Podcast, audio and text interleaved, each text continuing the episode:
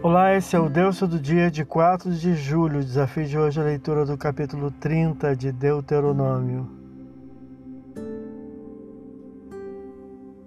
O autor acena profeticamente com esperanças de restauração advinda do possível arrependimento sincero e total e do retorno pós-exílico a Deus. Versículos 1 a 3.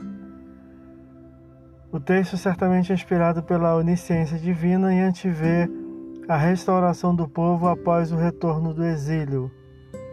Deus os ajuntaria dentre outras nações, restaurando seu povo, reintroduzindo-no na terra que prometera, com multiplicação maior, versículos 3 a 5, e conversão genuína, versículo 6, revertendo a sorte do povo, concedendo vitória sobre seus inimigos, versículo 7.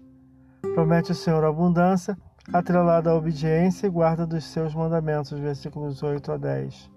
O autor argumenta que o povo de Israel estaria capacitado ao cumprimento das ordenanças divinas, versículos 11 a 14, reveladas claramente até então. O apóstolo aplica a passagem ao Messias, Romanos capítulo 10, versículos 5 a 8, embora não haja certeza de que o autor tivesse ciência disto.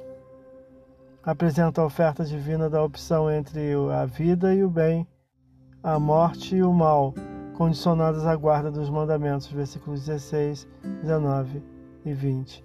Esse é o Deus todo dia, boa leitura que você possa ouvir Deus falar através da sua palavra. Agora segue a mensagem de pensamento do dia do pastor Heber Jamil. Até a próxima.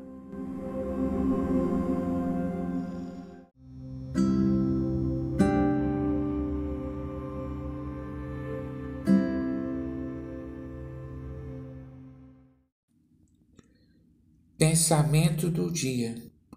Nos preocupamos com os dias de ventos contrários, mas devemos vigiar também nos tempos favoráveis. Davi pecou gravemente quando, ao invés de estar na guerra, estava na sacada do palácio. Seja qual for a situação, estejamos sempre alertas. Pastor Heber Jamil, que Deus te abençoe.